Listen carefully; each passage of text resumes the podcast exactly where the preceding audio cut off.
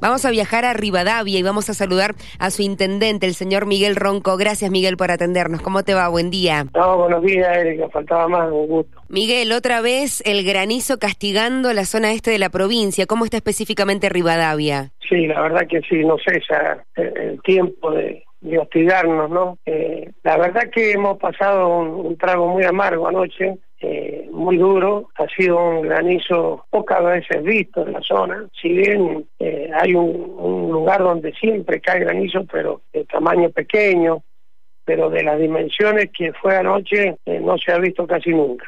Acompañado con un fuerte viento y mucha agua, ¿no? Pero ha hecho desastre en Santa María, en, en los campamentos, como decías vos, en en el barrio Florida precisamente. Eh, ha corrido, corrido mucha agua, casas inundadas, eh, techos volados por el viento, eh, muchos techos que han estado no bien, bien construidos y techos de casas de prefabricadas los ha volado completo. Así que bueno, la verdad que yo he andado anoche hasta las tres y pico de la mañana acompañando a la gente, viendo cuáles eran las necesidades, evacuando. Hemos evacuado varias familias, se ha repartido colchón, nylon, eh, en fin, eh, eh, haciendo lo que podíamos anoche como para... Sí. para asistir a, los vecinos, claro. Miguel, ¿en qué horario comenzó esta esta lluvia que luego se convirtió en una tormenta de granizo? Bueno, me dijo usted abundante agua, no sé si en algún momento cayó piedra en seco. Al, al principio eh, es como que cayó mucha piedra y grande en seco y de atrás vino el agua.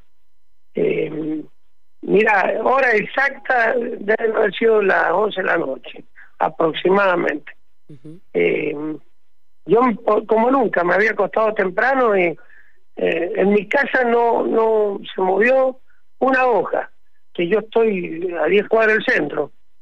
eh, y bueno, nunca pensé que iba hacer una tormenta tan brava como fue en esa zona, porque ha sido tipo eh, remolino, ha sido huracanado, eh, donde ha pasado, donde ha ido pasando, ha ido volteando plantas, eh, desijando, eh, con piedra acompañada y, agua detrás.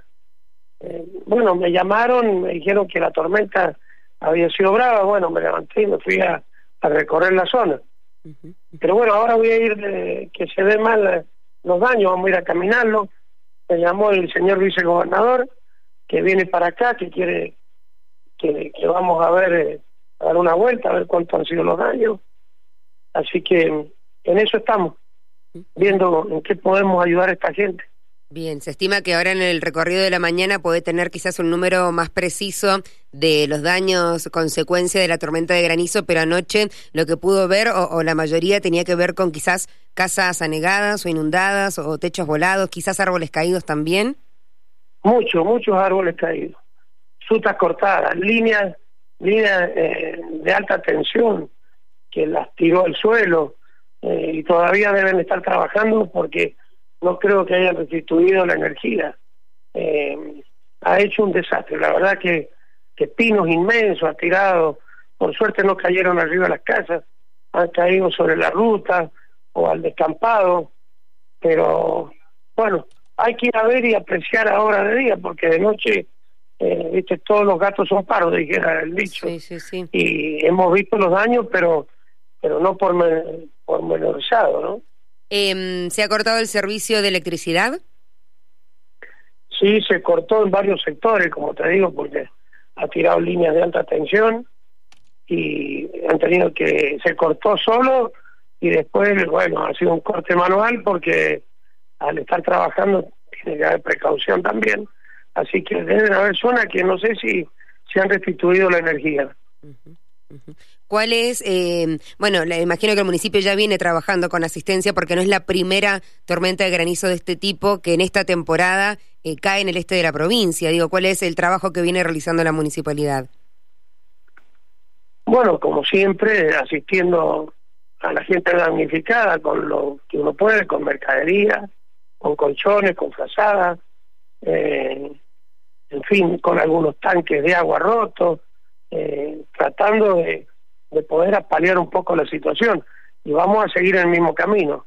Hemos intensificado el tema de, la garrafa social, eh, estamos llegando a lo mejor con asistencia, tenemos 1.500 mochilas preparadas para llevarle a los alumnos eh, de las escuelas primarias para que no se quede ningún chico sin ir a la escuela. Hemos preparado las mochilas con, con útiles esenciales, ¿no? Eh, y, y zapatillas. Hemos comprado muchas zapatillas para ayudarle a esos chicos, eh, más la ayuda provincial y hay algo de ayuda nacional también para los productores, para bajarle a los productores eh, lo más esencial. Muchas veces no tienen productos para curar porque después de las tormentas hay que tratar de curar para que no se enferme la, eh, la viña y los frutales, así que bueno, colaborando también con productos para poder hacer las curaciones. Eh, ¿Cómo ha sido el balance de esta de esta temporada, eh, Miguel, que ha tenido eh, por estas inclemencias climáticas? Digo, se ha visto empañada la situación allí en el este. Y la verdad que, que no podría evaluarlo porque, mira, ha sido ha sido tres tormentas que, que nos han nos han atacado casi por todos lados, porque en un principio la helada fue la que más nos, nos afectó a, la zona este y creo que a la provincia en general. Pero después cayó un granizo muy fuerte también eh, en la zona, digamos, este. Ahora vuelve a caer, no donde había caído en, un primer momento, sino que, por ejemplo, Campamento, que no había caído, Florida, y, y Santa María de Oro, no había caído nunca granizo, algo de helada, la helada había hecho algo, algo bastante, y bueno, y ahora viene a pasar esto que no solamente ha dañado los viñedos, sino que ha destruido techos, parabrisas de auto, cristales costados, las casas, los barrios que entregamos ahí en Santa María, un barrio de 74 casas, eh, de donde ha venido la piedra, ha destruido los vidrios, eh, le rompió todos los vidrios a las casas, un SIC que tenemos ahí en Santa María, lo dejó sin vidrio, no, es terrible. La verdad que, que parece que pasó una topadora por arriba. Totalmente, totalmente. Eh, veíamos y buscábamos en las redes sociales fotos de granizo. Aparece en el medio un, un tuit de Omar de Marche diciendo que por qué la gente le pregunta si va a competir por dentro o por fuera de las pasos, que lo importante es unirse, terminar con esta grieta y luchar juntos, eh, eh, bueno, en, esto, ¿no? En pos de, de la lucha antigranizo. Rivadavia tampoco es ajeno porque lamentablemente también ha sido noticias por internas que arden allí en el municipio.